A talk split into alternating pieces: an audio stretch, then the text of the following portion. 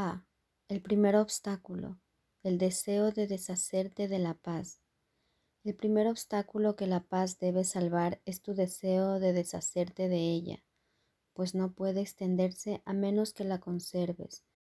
Tú eres el centro desde donde ella irradia hacia afuera para invitar a otros a entrar.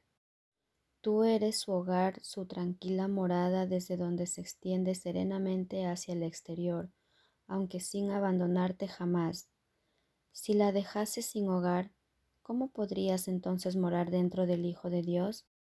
Si la paz se ha de diseminar por toda la creación, tiene que empezar contigo y desde ti extenderse a cada hermano que llame y llevarle descanso por haberse unido a ti. ¿Por qué querrías dejar a la paz sin hogar?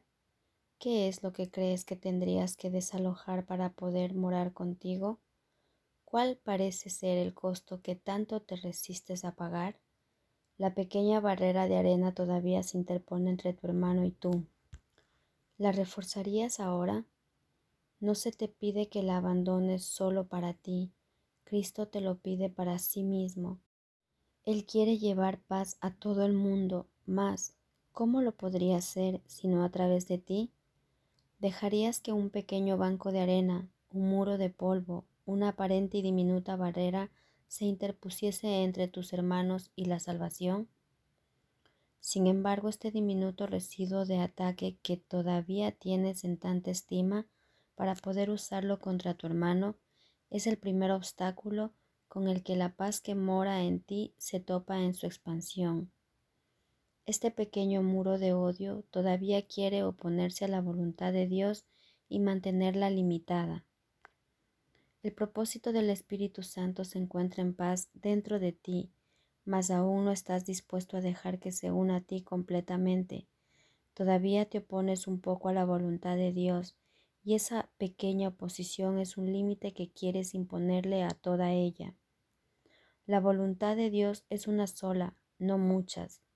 No tiene opuestos, pues aparte de ella no hay ninguna otra. Lo que todavía quieres conservar detrás de tu pequeña barrera y mantener separado de tu hermano parece ser más poderoso que el universo, pues da la impresión de restringir a éste y a su creador. Y lo que este pequeño muro pretende es nublar el propósito del cielo y mantenerlo oculto de él. ¿Rechazarías la salvación que te ofrece el dador de la salvación? Pues en eso es en lo que te has convertido. De la misma manera en que la paz no podría alejarse de Dios, tampoco podría alejarse de ti. No tengas miedo de este pequeño obstáculo, pues no puede frenar la voluntad de Dios. La paz fluirá a través de él y se unirá a ti sin impedimentos no se te puede negar la salvación, es tu meta. Aparte de eso, no hay nada más que elegir. No tienes ninguna meta aparte de la de unirte a tu hermano, ni ninguna aparte de aquella que le pediste al Espíritu Santo que compartiese contigo. El pequeño muro se derrumbará silenciosamente bajo las alas de la paz, pues la paz enviará a sus mensajeros desde ti a todo el mundo y las barreras se derrumbarán ante su llegada con la misma facilidad con la que superará aquellas que tú interpongas. Vencer al mundo no es más difícil que superar tu pequeño muro, pues en el milagro de tu relación santa, una vez libre de esa barrera, se encuentran todos los milagros. No hay grados de dificultad en los milagros, pues todos ellos son lo mismo, cada uno supone una dulce victoria de la atracción del amor sobre la atracción de la culpabilidad. ¿Cómo no iba a poder lograrse esto donde quiera que se emprendiese? La culpabilidad no puede levantar barreras reales contra ello, y todo lo que parece interponerse entre tu hermano y tú tiene que desaparecer por razón de la llamada que contestaste. Desde ti que respondiste, aquel que te contestó quisiera llamar a otros su hogar reside en tu relación santa. No trates de interponerte entre él y su santo propósito, pues es también el tuyo. Permítele, en cambio, que extienda dulcemente el milagro de vuestra relación a todos los que están incluidos en dicho milagro tal como fue concedido. Reina un silencio en el cielo, una feliz expectativa, un pequeño respiro lleno de júbilo en reconocimiento del final de la jornada, pues el cielo te conoce bien, tal como tú lo conoces a él. Ninguna ilusión se interpone entre tu hermano y tú ahora. No pongas tu atención en el pequeño muro de sombras. El sol se ha elevado por encima de él. ¿Cómo iba a poder una sombra impedir que vieses el sol? De igual modo, las sombras tampoco pueden ocultar de ti la luz en la que a las ilusiones les llega su fin. Todo milagro no es más que el final de una ilusión. Tal fue la jornada, tal su final. Y en la meta de verdad que aceptaste, a todas las ilusiones les llegará su fin. El insignificante y demente deseo de deshacerte de aquel que invitaste y expulsarlo no puede sino generar conflicto. A medida que contemplas el mundo, ese insignificante deseo, desarraigado y flotando a la deriva, puede posarse brevemente sobre cualquier cosa, pues ahora no tiene ningún propósito. Antes de que el Espíritu Santo entrase a morar contigo, parecía tener un magno propósito, la dedicación fija e inalterable al pecado y a sus resultados ahora deambula sin rumbo, vagando a la deriva, causando tan solo mínimas interrupciones en la llamada del amor. Este minúsculo deseo, esta diminuta ilusión, este residuo microscópico de la creencia en el pecado, es todo lo que queda de lo que en un tiempo pareció ser el mundo. Ya no es una inexorable barrera a la paz. Su vano deambular hace que sus resultados parezcan ser más erráticos, e impredecibles que antes. Sin embargo, ¿qué podría ser más inestable que un sistema ilusorio rígidamente organizado? Su aparente estabilidad no es otra cosa que la debilidad que lo envuelve, la cual lo abarca todo. La variabilidad que el pequeño residuo produce indica simplemente cuán limitados son sus resultados. ¿Cuán poderosa puede ser una diminuta pluma ante las inmensas alas de la verdad? ¿Podría acaso ponerse al vuelo de un águila o impedir el avance del verano? ¿Podría interferir en los efectos que el sol veraniego produciría sobre un jardín cubierto de nieve? Ve con cuánta facilidad se puede levantar y transportar este pequeño vestigio para no volver jamás. Despídete de él con alegría y no con pesar, pues de por sí no es nada ni significa nada, cuando la fe que tenías en su protección era mayor.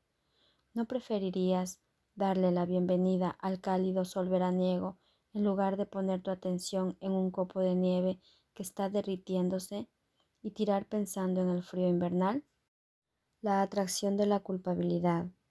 La atracción de la culpabilidad hace que se le tenga miedo al amor, pues el amor nunca se fijaría en la culpabilidad en absoluto.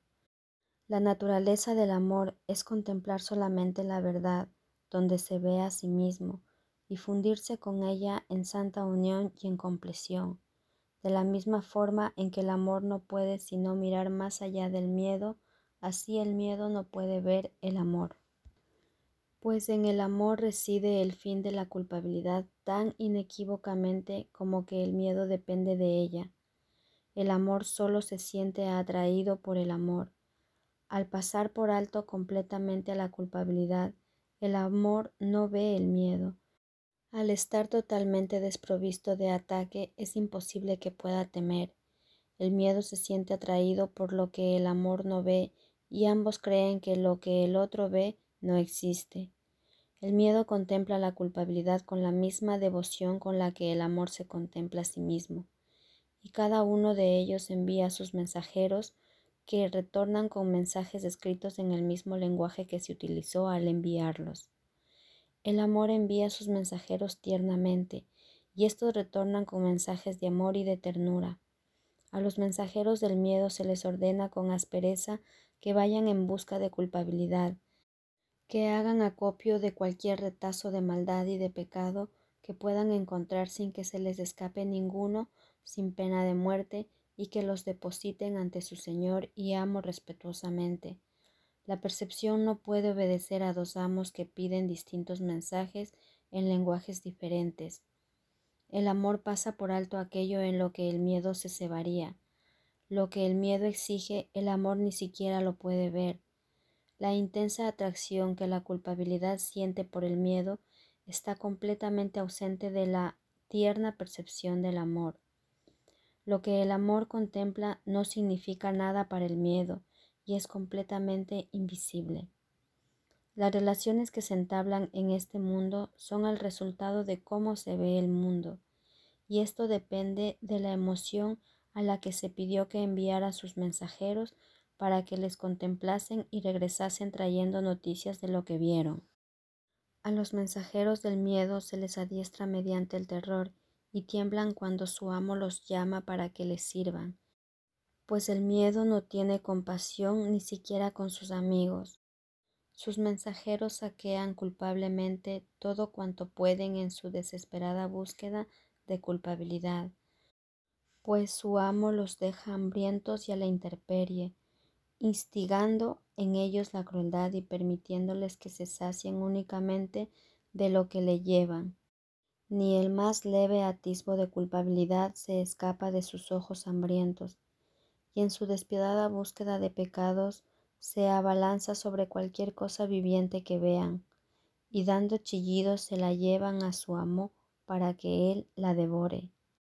No envíes al mundo esos crueles mensajeros para que lo devoren y se ceben en la realidad, pues te traerán noticia de carne, pellejo y huesos. Se les ha enseñado a buscar lo corruptible y a retornar con los buches repletos de cosas podridas y descompuestas.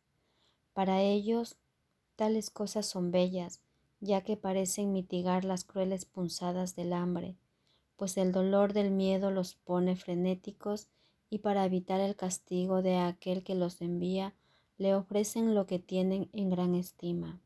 El Espíritu Santo te ha dado los mensajeros del amor para que los envíes en lugar de aquellos que adiestraste mediante el terror. Están tan ansiosos de devolverte lo que tienen en gran estima como los otros. Si los envías, solo verán lo bello y lo puro, lo tierno y lo bondadoso tendrán el mismo cuidado de que no se les escape ningún acto de caridad, ninguna ínfima expresión de perdón, ni ningún hálito de amor, y retornarán con todas las cosas bellas que se encuentren para compartirlas amorosamente contigo. No tengas miedo de ellos, te ofrecen la salvación. Sus mensajes son mensajes de seguridad, pues ven el mundo como un lugar bondadoso si envías únicamente los mensajeros que el Espíritu Santo te da, sin desear otros mensajes que los suyos, nunca más verás el miedo. El mundo quedará transformado ante tu vista, limpio de toda culpabilidad y teñido de una suave pincelada de belleza. No hay miedo en el mundo que tú mismo no hayas sembrado en él, ni ninguno que puedas seguir viendo después de pedirles a los mensajeros del amor que lo desvanezcan. El Espíritu Santo te ha dado sus mensajeros para que se los envíes a tu hermano y para que retornen a ti con lo que el amor ve. Se te han dado para reemplazar a los hambrientos perros del miedo que enviabas en su lugar, y marchan adelante para dar a conocer que el fin del miedo ha llegado. El amor también quiere desplegar ante ti un festín sobre una mesa cubierta con un mantel inmaculado, en un plácido jardín donde solo se oye un cántico angelical y un suave y feliz murmullo. Es este un banquete en honor de tu relación santa, en el que todo el mundo es un invitado de honor, y en un instante santo todos bendecís la mesa de comunión juntos, al uniros fraternalmente ante esta. Yo me uniré a vosotros ahí, tal como lo prometí hace mucho tiempo, y como todavía lo sigo prometiendo, pues en vuestra nueva relación se me da la bienvenida y donde se me da la bienvenida, allí estoy. Se me da la bienvenida en un estado de gracia, lo cual quiere decir que finalmente me has perdonado, pues me convertí en el símbolo de tu pecado y por esa razón tuve que morir en tu lugar. Para el ego el pecado significa muerte y así la expiación se alcanza mediante el asesinato. Se considera que la salvación es un medio a través del cual el Hijo de Dios fue asesinado en tu lugar. Mas, ¿iba acaso a ofrecerte a ti, a quien quiero mi cuerpo, sabiendo lo insignificante que es? ¿O, por el contrario, te enseñaría que los cuerpos no nos pueden separar? Mi cuerpo no fue más valioso que el tuyo, ni fue tampoco un mejor instrumento para comunicar lo que es la salvación, si bien no su fuente. Nadie puede morir por otro, y la muerte no expía los pecados, pero puedes vivir para mostrar que la muerte no es real.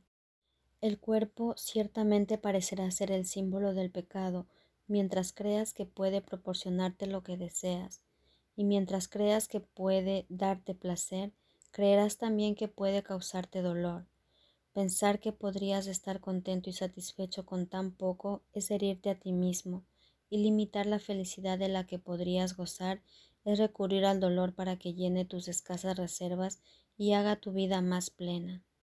Esto es compleción, tal como el ego lo entiende, pues la culpabilidad se infiltra subrepticiamente allí donde se ha desplazado a la felicidad y la sustituye.